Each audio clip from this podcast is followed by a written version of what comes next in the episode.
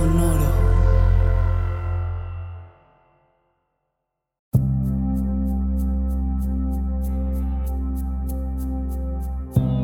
Soy Alexis de Anda. Estás escuchando El Viaje. Una producción de Sonoro. Un espacio que invita a despertar la conciencia.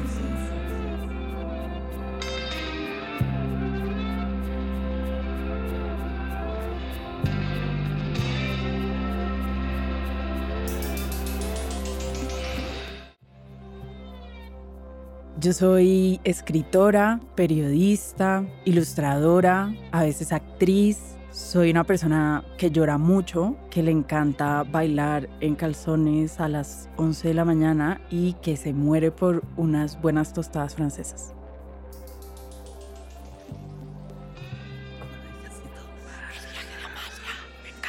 Es un viaje express porque tenemos poco tiempo, aunque nos veremos otra vez en la noche presentando tu libro Y muchas otras veces, seguro. y nos seguiremos viendo después. Pero ahorita es la primera vez que nos vemos en persona y me da tanto gusto, Amalia. A mí me da muchísimo gusto estar aquí. Muchísimas gracias. Solo admiración hacia ti, siento. Ay, muchas gracias, igualmente. La verdad siento que en tu trabajo y en el mío, pues al final hay puntos de encuentro que tienen que ver con la condición humana y con utilizar las emociones y la introspección y la reflexión para crear. 100%, total.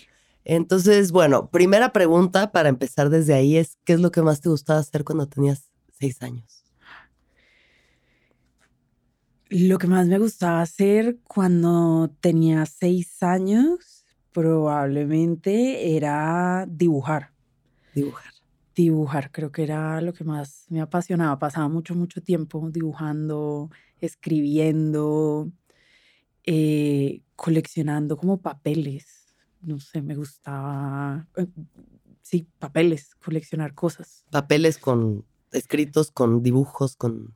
de todo, como que me gustaba mucho la textura, La textura eh, la textura de diferentes papeles, hojas, pero también me Ah. gustaba y todavía me gusta mucho cuando imprimen una factura, el olor Del ticket. del Sí, ticket sí, huele sí. rico, entonces, claro, pero cuando era chiquita no entendía nada de esto, solo Claro. era como este papel se siente liso, eso me gustaba mucho, Las texturas. las texturas. ¿Recuerdas cuál ha- habrá sido alguna de las primeras cosas que escribiste? O bueno, ¿cuál es como de tus primeros recuerdos? No de lo primero que hayas escrito, sino de lo primero que recuerdas como escritos tuyos. Em, sí, me acuerdo que, no sé por qué, hacía ciencia ficción. Recuerdo cuando niña escribí un libro acerca de un sol portátil. Oye, pero no muy triste. Yo ¿Por toda qué? fatalista, sí, yo como que algún día el sol no va a estar.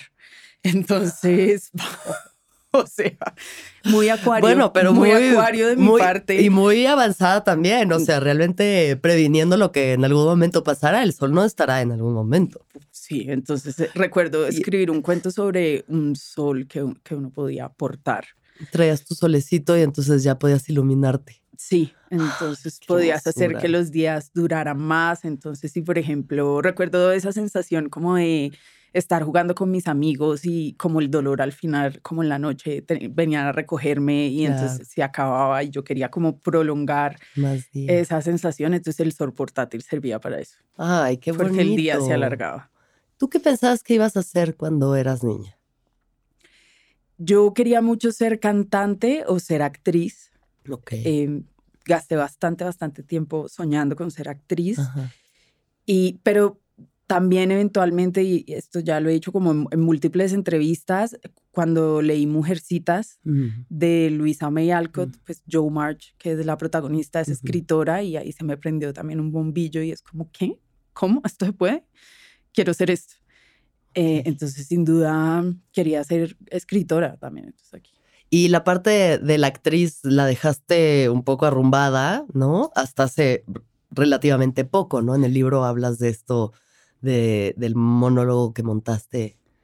Sí, la dejé súper, súper arrumada. Yo creo que igual soy muy histriónica como en, en mi día a día, pero Mm. sí, no, yo renuncié a ese sueño para siempre hasta el año pasado, que me lancé a hacer un, un monólogo y bueno, esto sí que va a sonar cursi, pero me cambió la vida. A ver, cuéntame eso. No, fue increíble. Sí. fue, es lo mejor que me ha pasado en la vida. ¿En serio? Sí. A ver, ¿por qué? Porque yo, primero yo creo que me hizo entender mucho acerca de la escritura. Yo siento que entendí, bueno, entendí un millón de cosas de mí, de la conexión con el público, de, de la actuación, pues desde un lugar muy incipiente, ¿no? Porque pues no tengo ninguna formación ni ninguna experiencia que trascienda, eh, más, pues que vaya más allá de, de este monólogo. Pero hay, hay una cosa increíble en, que me di cuenta que es un punto de comunión entre la escritura y la actuación y es que tú tienes que crear eh, universos que sean reales. Eh, y para hacerlo, y que sean creíbles, y para hacerlo, pues haces uso de diferentes herramientas o artefactos. en, en, la escritura, pues es la palabra y cómo eh, formas los párrafos y, digamos, el ritmo o la trama. Em, en la actuación creo que también tiene que ver como con el, como el sentimiento, em, con el ritmo también, con, con, otro montón de cosas, eh, con el cuerpo, pero es maravilloso como la historia se te cae si no hay verdad. Y hacer verdad con artefactos es muy difícil, muy difícil. Eh, entonces eh, me, maravilla mucho la idea de que los seres humanos podamos hacer eso, ¿no?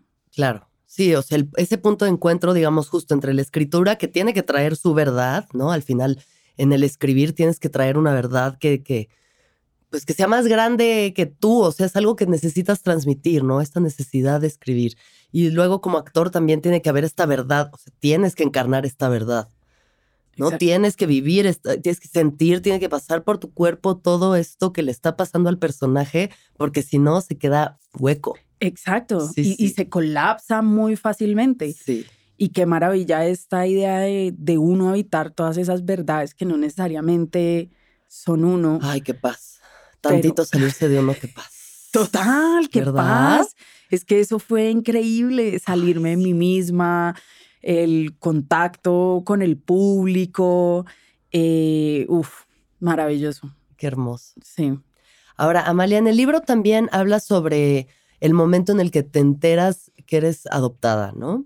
Y bueno, este es un tema que ah, para mí es lejanísimo y, siento que dentro de la gente que he entrevistado no he tenido eh, entrevistas en las que hablen de este tema, pero ¿cómo fue o cómo ha sido para ti el proceso de reconocerte en tu identidad después de esto, porque esto pues, hay, un quiebre, ¿no? Hay una fisura en, en ti, en tu ser, en tu credibilidad del, de la realidad, de lo que es tu familia, de lo que es tu vida. Entonces, si puedes platicarnos un poquito de eso.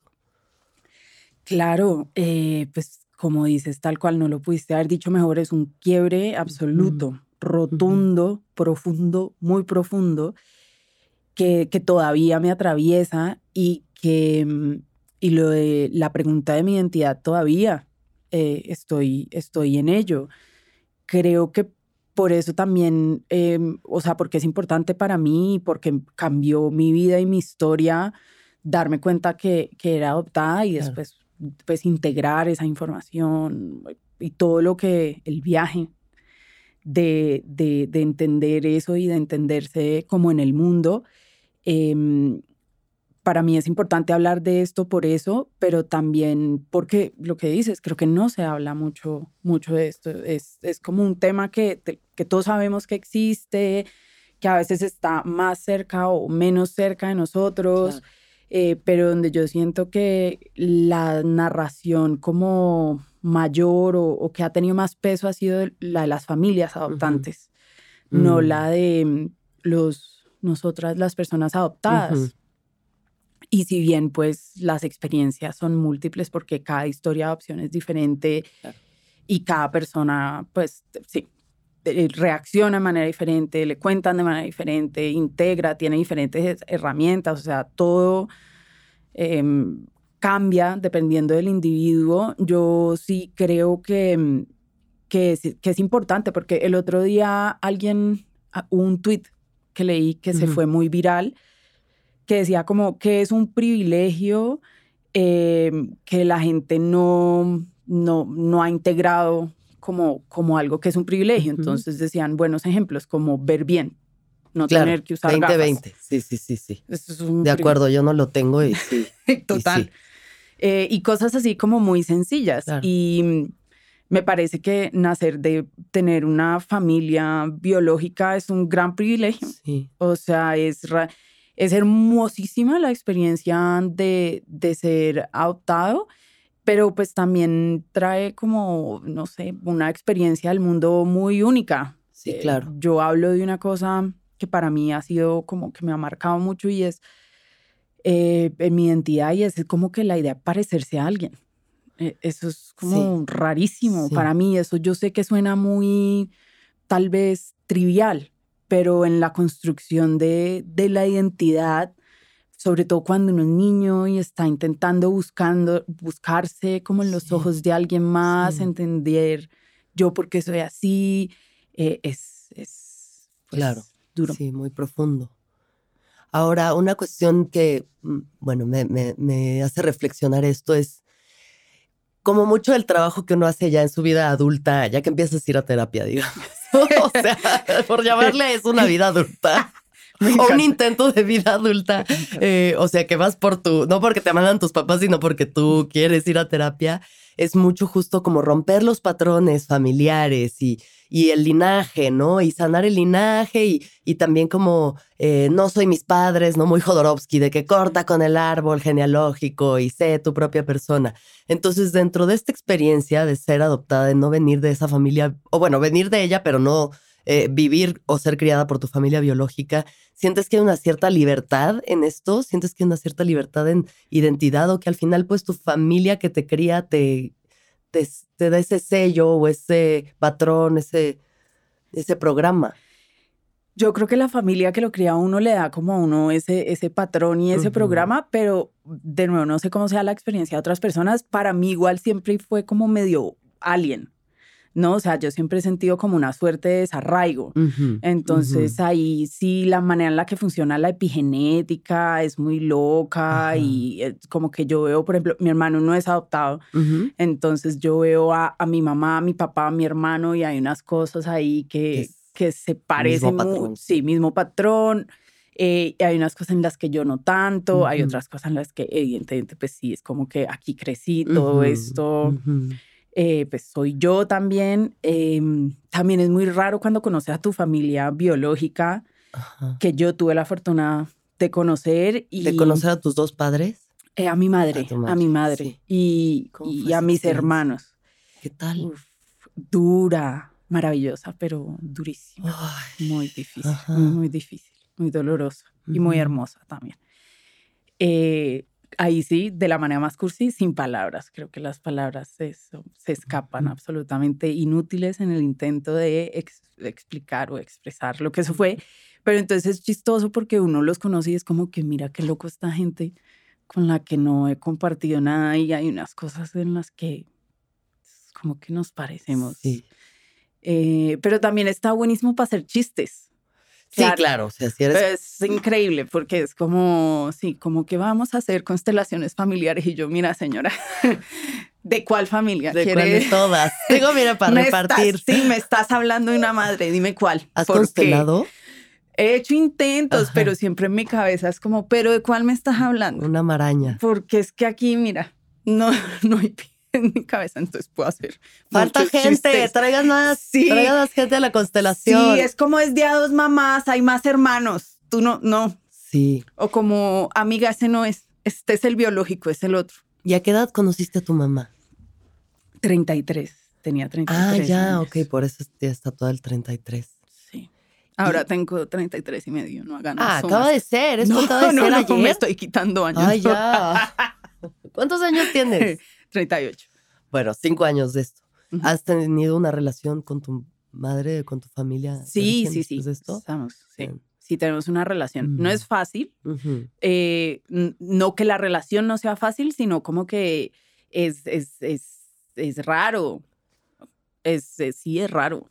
Es como que, ¿cómo comienzo? Es como torpe la palabra. Es como cómo hacemos, pero, pero son maravillosos, son increíbles. Ay, qué bello que, bueno, que ese lazo pueda Sí, trabajarse, ¿no? O sea, que ese vínculo pueda trabajarse. sí, que nos tengamos ahí a la una y a la otra para hacernos preguntas, ¿no? Porque también Claro. es como 33 años pensando, dos personas pensándose. Sí, claro, porque además es eso, no es como que, ay, bueno, yo ya dejé a este hijo, a esta hija y me olvido de esto. Es como todos los días lo traes, todos los, los días lo piensas. Pues esa pregunta la, la, te la tiene que responder ella, pero, pero pues yo sí, sí lo- la pensé muchísimo. Sí, claro. y hice muchas versiones de ella mientras crecía. Y sí. yo siempre digo que yo me hice escritora el día que, que supe que, que era adoptada, porque lo que comenzó a pasar fue que comencé a intentar llenar los huecos de una historia con historias que yo misma me inventaba.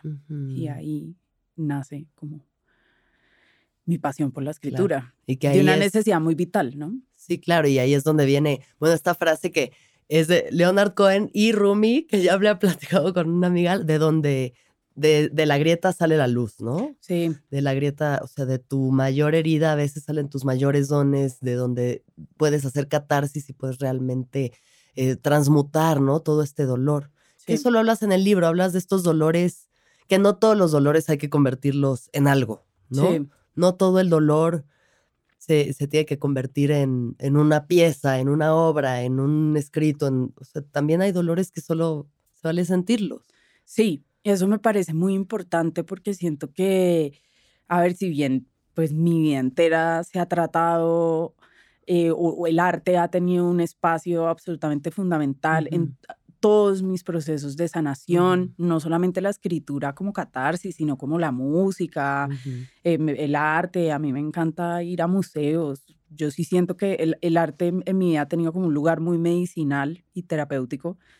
Em, pero creo que también esta idea de convertir dolores en otras cosas está profundamente ligado al capitalismo y a una pulsión ya muy enferma de, de todo llevarlo al plano de la productividad. Claro. Y entonces comenzamos a atender como nuestras vidas emocionales con lógicas laborales Y eso me parece absolutamente enfermo. Entonces sigo creyendo que no hay nada más hermoso que convertir, ni poderoso que convertir un dolor en un texto, en una canción, en una pintura.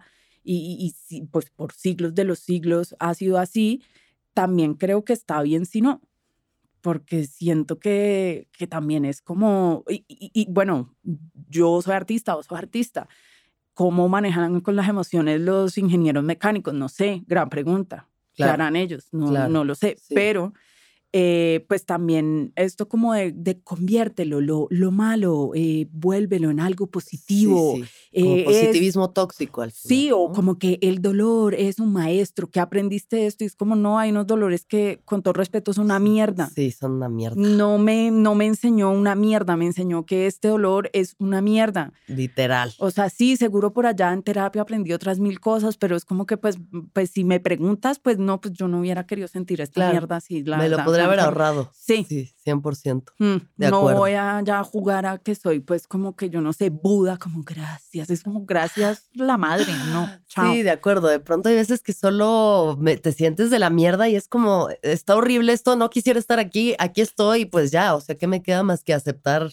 el dolor y pasará, pasará, ¿no? O sea, eso es algo que también nos enseña la vida, que todos los dolores, los transformes o no los transformes, pasan, ¿no? Sí, Aunque hay unos que son más profundos y hay pérdidas y hay, hay cosas que pues cargas y llevas toda tu vida, ¿no? O sea, sí, no todo se transforma en otra cosa al final del día. sí. Pero bueno, también es buenísimo esos dolores que sí logramos transformar, porque siento que en eso también nos hemos parecido, eh, en que de las tusas, como dicen ustedes, Mm. del dolor, del corazón partido, de esos mal de amores tan cabrones, a veces dices, necesito hacer algo. Sí. ¿No? A mí me ha pasado. O sea, yo, este podcast empezó porque yo corté con un novio que tenía que estaba así loca, enamorada, poseída. tenía siete años menos que yo y me cortó por decirle que no viera su celular mientras comíamos. No. Y luego se fue en su patineta y ya no volví a saber de él. No, amiga. terrible, terrible, me quería matar. Pues sí, pues eso pasa cuando andas con alguien que no se acuerda de cuándo pasaron las Torres Gemelas, por ejemplo. Uy, el otro día, eso es Imagínate. un gran tema. El otro día, mi cumpleaños, estábamos haciendo eso. Como tú, ¿dónde estabas? Cuando eh, tengo muchos amigos más jóvenes que yo, que son Sí. maravillosos, pero como, oye, ¿tú dónde estabas cuando las Torres Gemelas? Y es como que tenía tres años y yo como... Es muy fuerte, o sea, es muy fuerte la brecha. O sea, yo de sí. que, ¿y tú qué estabas haciendo? No sé, tenía cinco años y yo, ay, no, soy una saltacunas. Pero yo he sido tú, yo he sido tú. El colágeno igual Claro. tiene... No, maravilloso colágeno. Sí, gracias, gracias. gracias, Gracias por todo lo que nos has dado. Pero bueno, me partió el corazón y estaba yo así de, no, tengo que hacer algo. Y un 14 de febrero, 14 de febrero del 2018, empezó. Este, hace casi cinco años Wow, este viaje. felicitaciones. Sí, miran las cosas maravillosas que salen de tener corazón ¿Verdad? roto. O sea, Sí. ¿cuál ha sido como, a ver, cuéntame tú de una de estas experiencias que haya salido algo grandioso de una tusa terrorífica? No, pues yo a, una- a, a varias tusas, en verdad, eh, le, le debo mi primer libro, que es pues el que permitió, ¿no? Que, todo, que, pues, que yo estuviera aquí, Sí. que es Uno siempre cambia el amor de su vida por otro amor o por otra vida. ¡Ah! Eh, y claro, recuerdo, recuerdo decir como, bueno, no, ya, o sea, voy a, necesito, hay que hacer un libro, hay que hacer chistes. Sí, sí, sí. sí. Eh, hay que también como hablar de, de, lo, de lo profundamente difícil y retador que puede llegar a ser una ruptura amorosa, porque es que además, que ya lo he dicho mil veces, pero es como, es- el desamor está tan a la mano, o sea, pues Sí. nada, están todas las canciones, están todas las películas, están Todo. todas partes, Ujú. que a veces se vuelve un poco paisaje y después Ujú. como nos rompen el corazón y nosotros quedamos, pues dependiendo de la situación, pero pues en mi caso a veces absolutamente devastado. Esto Sí. puede ser genuinamente una experiencia que le cambia a uno la vida, Sí. Porque, es, o sea, una ruptura te toca en, en lo más básico de la de la supervivencia que es cómo te vinculas. Sin Sí. vínculo el niño no existe, Sí. el bebé no existe Sí. sin vínculo. Entonces, cuando hay dolor en, en la manera en la que te vinculas, eso te revuelca la vida entera. sí, ya no se sí, trata sobre Pepita me terminó, ya se No, trata, no, es como... ¿Quién soy? ¿Y qué está pasando? Porque me está, sí. Claro, la torre, ¿no? Como la carta del tarot de la torre. Se cae todo y hay que reconstruir de ahí y son grandes momentos y se les agradece a estas personas por venir hacia... Pero creo que ahí, en, en, en- cuando uno tiene el corazón roto, me parece muy poderoso. Si yo creo que intentar hacer, así sea tres dibujos, no me importa. No tiene necesariamente que, como esta persona aquí, que es absolutamente exitosa, hacer un podcast maravilloso, súper escuchado. O sea, ustedes pueden hacer Lo que lo sea. que sea. eh, porque siento que eso, eso sí da una sensación como de, de envolver al yo Ujú. Del cual uno se siente muy despojado cuando, Justo. cuando tiene el corazón roto. Sí, sí, o sea, esos dolores que es como una pérdida de identidad Exacto. absoluta es eh, de qué me agarro, de qué me agarro, de qué me agarro y es como son grandes momentos, grandes oportunidades para para, para crear y como re- reencontrarte a ti.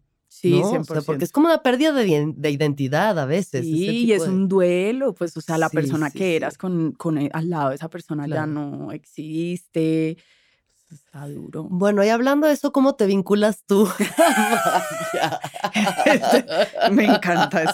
Me estás preguntando qué tipo de apego tengo, Háblame de cuáles tus- son mis lenguajes del Háblame amor. de tus apegos.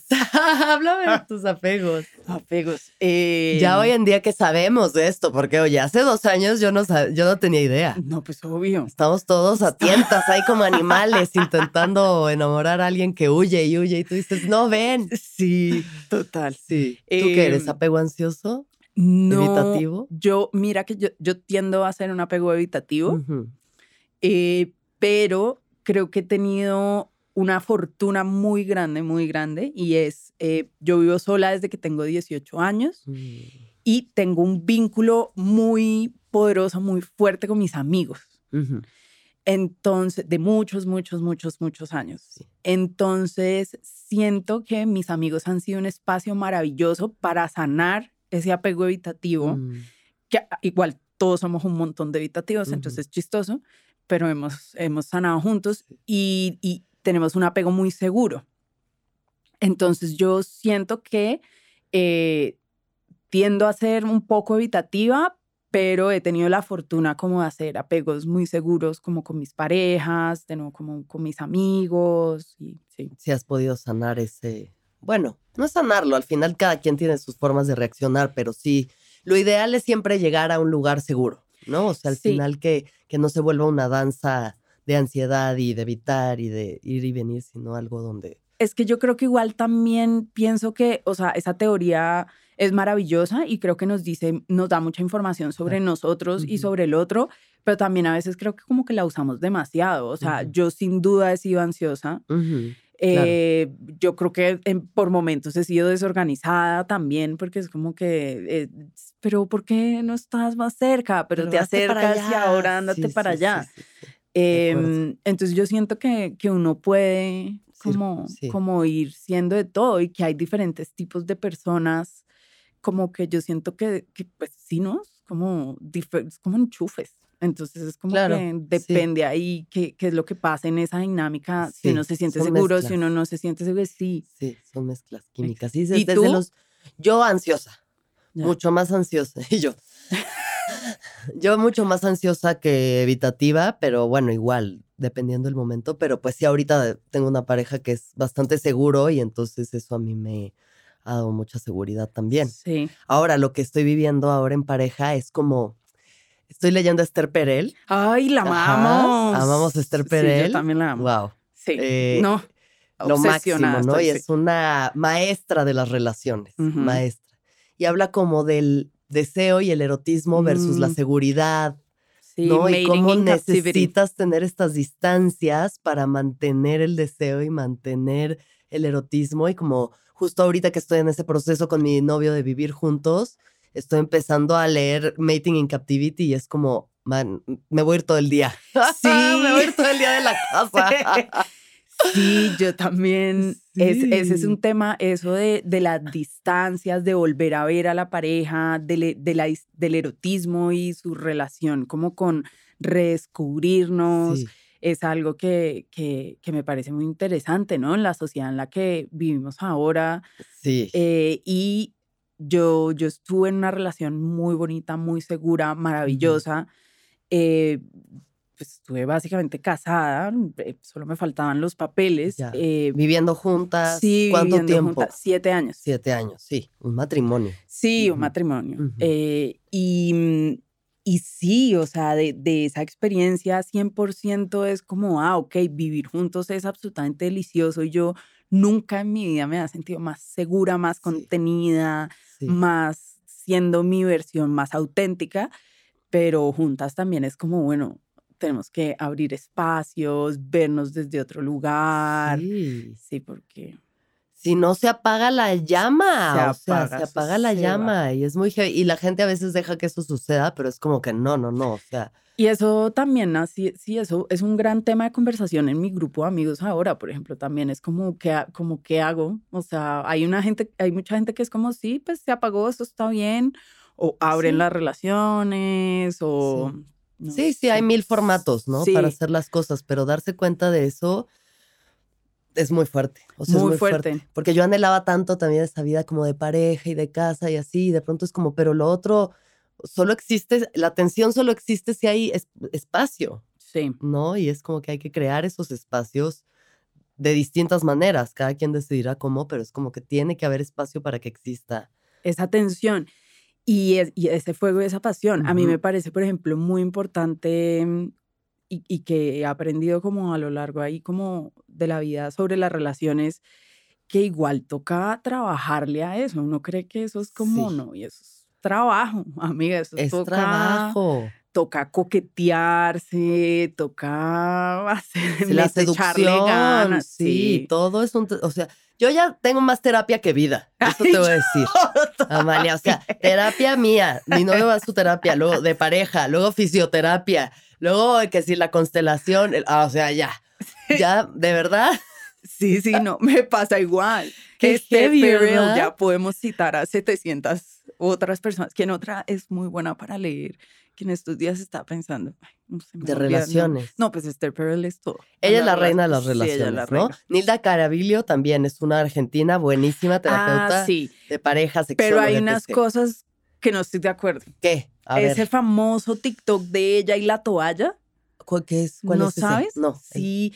Ah, e- La ella está dando una entrevista y entonces creo que dice como que no, que, que entonces uno le pide mucho al otro, que por favor eh, ponga la toalla donde es. Ah, y ella sí, sí, dice sí, sí. como, pues hazlo tú, que Si a ti te molesta, está- es tu problema. Sí, Sí. Y, y yo ahí sí soy como, amiga, perdón, mi, mi arrogancia asquerosa, Sí. porque Dios sabe que yo no soy ni sexóloga, ni terapeuta, ni nada de esas cosas, y como, con qué cara vengo yo a decir, pero no significa, evidentemente, pues que voy a divorciarme o hacerle la vida imposible a la otra persona por la toalla, pues sí, Sí. de verdad me molesta tanto, pero pues yo sí creo en los acuerdos. También, oye, pon la toalla. Es como Por podemos, favor. es como que, hola, ¿cómo estás? Eh, Claro. He notado que, que es, esto me importa, eh, a ti evidentemente no. ¿Tú crees que podamos llegar como a un punto medio de hacer algo aquí con la toalla o renuncio a esto de una vez y entonces lo hago yo? Pero pues estamos acá, somos una pareja, que hay aquí para hacer? Sí, compromisos. Sí. Compromisos y punto medio, de acuerdo. Sí, creo yo. Ay, sí, más terapia que vida, de verdad. Bueno, regresando a la terapia de la escritura, cuéntame cómo fue para ti el proceso, o sea, eh, como un poco más relacionado a tu, a tu carrera, de empezar a escribir, em, cómo, cómo llegaste al lo que llamaremos el big break, ¿no? Entre comillas, esta gran oportunidad de, de publicar este libro que se vuelve ya una cuestión grande y, y, y cómo ha transformado eso tu carrera. Yo, bueno, yo estudié literatura y creo que mm, tal vez el momento más importante fue cuando... Tenemos 10. Perdón, No, tranqui. retomando. Sí. Ah. Eh, yo estudié literatura y creo Sí. que hubo un momento muy importante en mi carrera. eh, yo, a mí me gusta mucho escribir cuentos eh, y escribí, escribo muchos cuentos. Y hubo un momento en el cual, pues, como que está la, la, la, la idea o, o se está gestando la idea de publicar. Entonces está como la opción de, de, de estos cuentos que es como algo pues mucho más literario y- y que está conectado como hacia otro lugar eh, de, mi, de mi escritura. Y por otro lado eh, está Uno siempre cambia, que, que encarna una, una idea de, de escribir libros y aproximarse al libro desde otro lugar, en donde pongo como muchas inquietudes también como visuales, eh, de que el libro eh, no solamente es un receptáculo, sino el libro como un objeto, bueno, un montón de cosas. Eh, y nada, yo creo que yo siempre sabía que quería hacer libros que me voy por, por este lado, eh, por libros que se sintieran como una conversación, por libros que abordaran ciertos temas que me parecen importantes, como la, la salud mental. Yo creo que hay un problema que persiste eh, en todas las personas que, que la hemos pasado mal con la salud mental y es que aunque sabemos que hay otras personas allá afuera, a veces nos sentimos muy solos se siente, sí, se siente uno muy solo y, Sí. y- y esta idea que hay otra persona allá en el mundo sintiéndose como, como uno se siente es demasiado poderosa, demasiado liberadora, Ujú. demasiado sanadora para Sí. mí y decidí como irme eh, eh, por ese camino. Pues yo creo que nunca nadie esperó el éxito de uno siempre cambia. Sí hay muchas personas Qué quien- belleza eso. Sí, Que de pronto pase. sí. O sea, tú no escribiste ese libro pensando, este va a ser un gran éxito. Es, el, o sea, es como, una sorpresa enorme. Obviamente hay gente pues, que ayudó a que eso pasara y, y que ellos saben quiénes son porque vivo agradeciéndoles, pero pues sí, no, eso cambió ¿y, todo. y cómo tomaste ese cambio? O ese golpe de éxito, llamémoslo. Sabes que yo nunca lo sentí como un golpe, o Mm. sea, como que fue pasando, o al menos yo lo sentí así, como progresivo. Olas. olas Sí, como qué raro, nunca me han preguntado eso. Es como, es más como sentí la, la manera en la que es para mí, es como le está yendo bien al libro. Ujú, Eh, el éxito es tan raro y ujú. tan abstracto y Sí. es una cosa como la que yo no quiero que me defina nunca. Sí. Justo hoy estaba leyendo sobre eso, como que está lindo, Ajá. está, pues no voy a decir que no, Claro. sí. pero no me define como persona. Entonces es más como hice algo y, ese algo está creciendo y le está llegando a mucha gente y, eso es muy afortunado. Yo personalmente lo veo como un milagro. Vender libros es muy difícil. Sí. Entonces me siento infinitamente como afortunada y así. Bueno, o sea, a partir de este primer éxito, en los siguientes libros no es como de pronto la presión de lo que eso puede ser, ¿no? De lo que tienes que escribir, o, o sea, ¿cómo, cómo ha sido el proceso creativo para para seguir avanzando y seguir creando desde ti, ¿no? Sin, sin, porque pues me, imagino que entran ya más cosas en riesgo, ya hay un equipo, ya hay como, mm. como dinero de por medio, ya hay como un parámetro, ¿no? Entonces no sé cómo lo has vivido tú eso. Pues yo creo que en el segundo libro sí fue un poquito como, bueno, qué tal, había, sí tenía miedo, como qué tal si esto no es tan chistoso, porque el primer libro es sobre tener corazón roto, el segundo libro es sobre ansiedad y miedo, entonces pues a mí me parece infinitamente más fácil hacer chistes sobre la tusa, como decimos nosotros, que sobre un ataque de pánico, eso no es tan chistoso. Em, entonces era como, bueno, ¿qué pasa si, si no encuentran aquí lo que están buscando allá? Eh, pero pues eventualmente uno suelta y, deja ser eso por un lado, yo agradezco que muy pronto entendí que mi producción creativa tenía, no podía ser medida por las ventas de nada, que yo lo que tenía que hacer era pues como escribir y sacar y sacar libros y que diferentes libros iban a tener diferentes cosas y eh, y que eso estaba absolutamente bien, que, que lo que iba a estar mal era como si me quedaba yo eh, esperando que un libro, no sé, comparando libros. O sea, yo lo único que sentía es que tenía que seguir haciendo mi carrera y, por ejemplo, haciendo cosas por fuera del mundo de los libros, ¿no? Entonces, la obra, o sea, seguir como explorando mi camino eh, como artista, por así decirlo. Creo que tal vez lo más difícil es como que entiendo, son las presiones comerciales de, cuando uno no quiere hacer lo mismo, cuando, cuando uno ya dice como es que yo no, no quiero hacer eso y es como, pues claro, te dicen, pero ¿cómo? Pues sígalo haciendo porque funciona, mire, acá tenemos, ajá, y es como, sí, pero pues que yo ya no quiero hacer eso. Defender ahí tu... Defender, eso, eso, ha, eso ha sido como, como un reto muy importante para mí. Con este libro lo logré, creo pues, o sea, yo dije, por ejemplo, mucho como no, no, no, he, no he dibujado mucho estos años, sobre todo he tomado mm, fotos, quiero que tengan muchas fotos, es casi un fotoensayo el libro. Eh, y pues me di la pelea y ahí está. y sí se logró. El compromiso de la toalla. Exacto. Pero aquí con los que lo publican. 100% con, con mis jefes. con los jefes. La gente piensa que yo no tengo jefes y es como, claro, claro, claro que tengo jefes. Sí. ¿Sientes que trabajas mejor bajo presión o, como fluyendo tú a tus tiempos? Bajo presión, sí. Sí, hay que entregar. Sí, Así nos enseñaron, porque en la escuela era como que ya tienes, o sea, no era de que creen y ahí me enseñan luego lo que crearon. Es como, el examen es el viernes. O sea, olvídate de tu creación. Es como que a veces tener límites ayuda. Me encanta, me encanta, que es muy loco y creo que, yo no sé si a usted pasa, pero por ejemplo, yo en la universidad fui muy feliz a mí me encantaba la escuela. yo era la persona más feliz del planeta porque siento que es un espacio donde eh, eh, estoy aprendiendo un montón y tengo espacio para crear, pero también esos límites. De acuerdo, 100%. Y como gente que te va a validar de que muy bien, gracias. sí. y ahorita ya es como, ah, sí, es como alguien dígame que lo estoy haciendo bien, por favor. sí, 100% soy yo con mis amigas. Como, amiga, pero ¿te gusta esta portada? Es como, es blanca con rosado, verde y negro. que Pero, pero dime por qué te gusta. Y mis amigas son como, ay, amiga. Ay, ya. Está pues, linda, te lo juro. Dame un 10, por favor, dame un 10. Yo como, ¿dónde está mi sticker? Ay, ya sé, qué fuerte es eso. Horrible. Bueno, y finalmente, como todos este viaje es súper express y tenemos que irlo cerrando, me gustaría hablar sobre eh, la creatividad y los bloqueos. Eh, ¿cómo, ¿Cómo pasas tú estos procesos que pues todos los artistas los pasamos, ¿no? Pero ¿qué haces tú cuando estás bloqueada? Uf, llorar, lágrimas de sangre, la verdad. Uy, la paso muy mal. mal.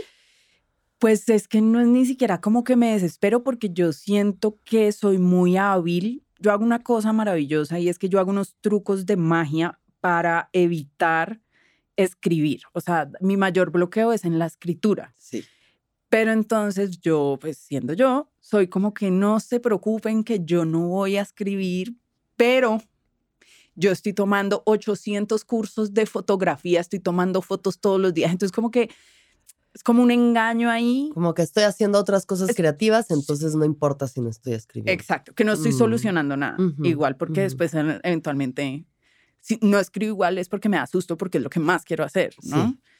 Eh, entonces, sí, yo hago estos grandes actos de magia, eh, como hacer obras de teatro Sí. o, o cosas así, eh, que me dan como una, me dan como unas herramientas igual que yo después intento integrar en la escritura. o sea, como sí. que entro, como, como, no sé por qué me imagino como cuchillos de ninjas. Ok. Entonces, como que entro al bloqueo con mis nuevos Oye. como pues ya soy, es- ya, ya, ya actué y ya tomé fotos, entonces ahora sí ya me voy a sentar a A escribir esto, vas a ver cómo sí voy a poder. No hay nada más intimidante que la página en blanco. O sea, la No. verdad. Es como que. Es difícil, sí, pero igual yo siento que detrás de todos los bloqueos creativos sí hay como, mira, hay que ir a terapia. Porque yo siento que pues mis bloqueos creativos tienen mucho que ver con cosas que, que pues que no tienen nada que ver en últimas con el acto mismo de crear, ¿no? Claro. Sí, Por eso es que me sale tan fácil crear otras cosas, solo no eso. claro. Mm. Que está bien. Mira, mientras estés.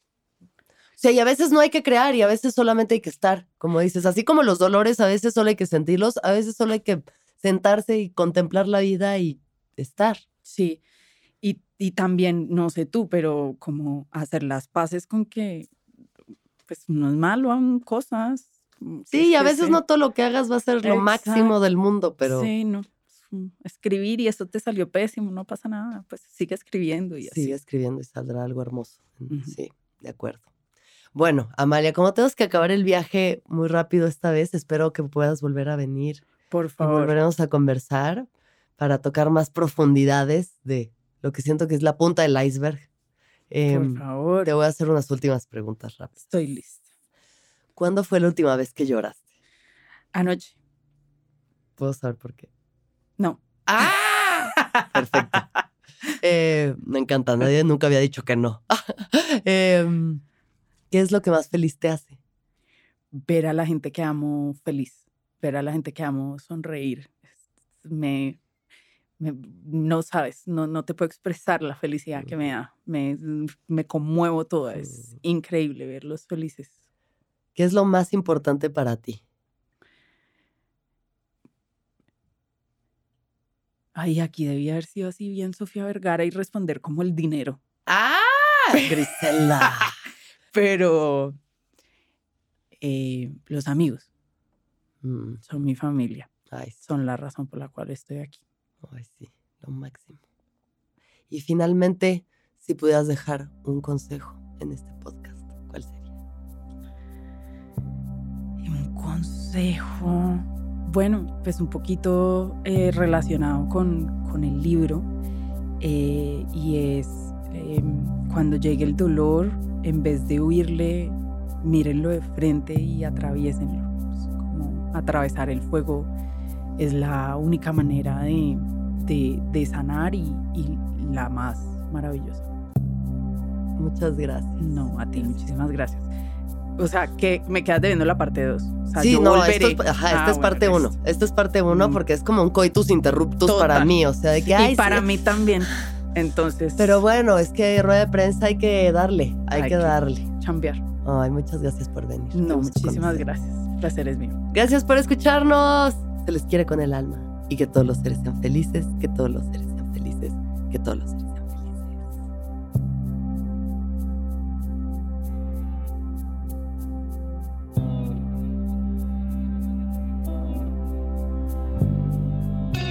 ¿Escuchaste el viaje? Suscríbete en Spotify, Apple o donde estés escuchando este programa. Ahí encontrarás todas mis charlas pasadas y las futuras. Si te gustó el viaje, entra a sonoromedia.com para encontrar más programas como este y otros muy diferentes. El viaje es un podcast de Sonoro producido por Clivia Torres y Aranza Baltasar. Y agradecimientos especiales a Andrés Vargas Russo y Daniel Padilla Padi.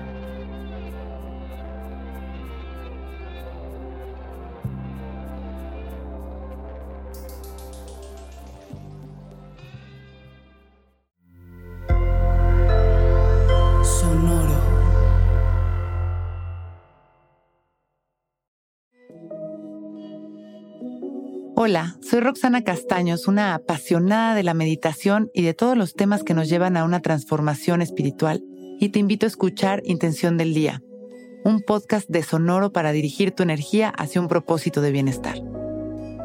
Encuentro un nuevo episodio todos los días en cualquier plataforma en donde escuches podcast. Intención del Día es una producción de Sonoro.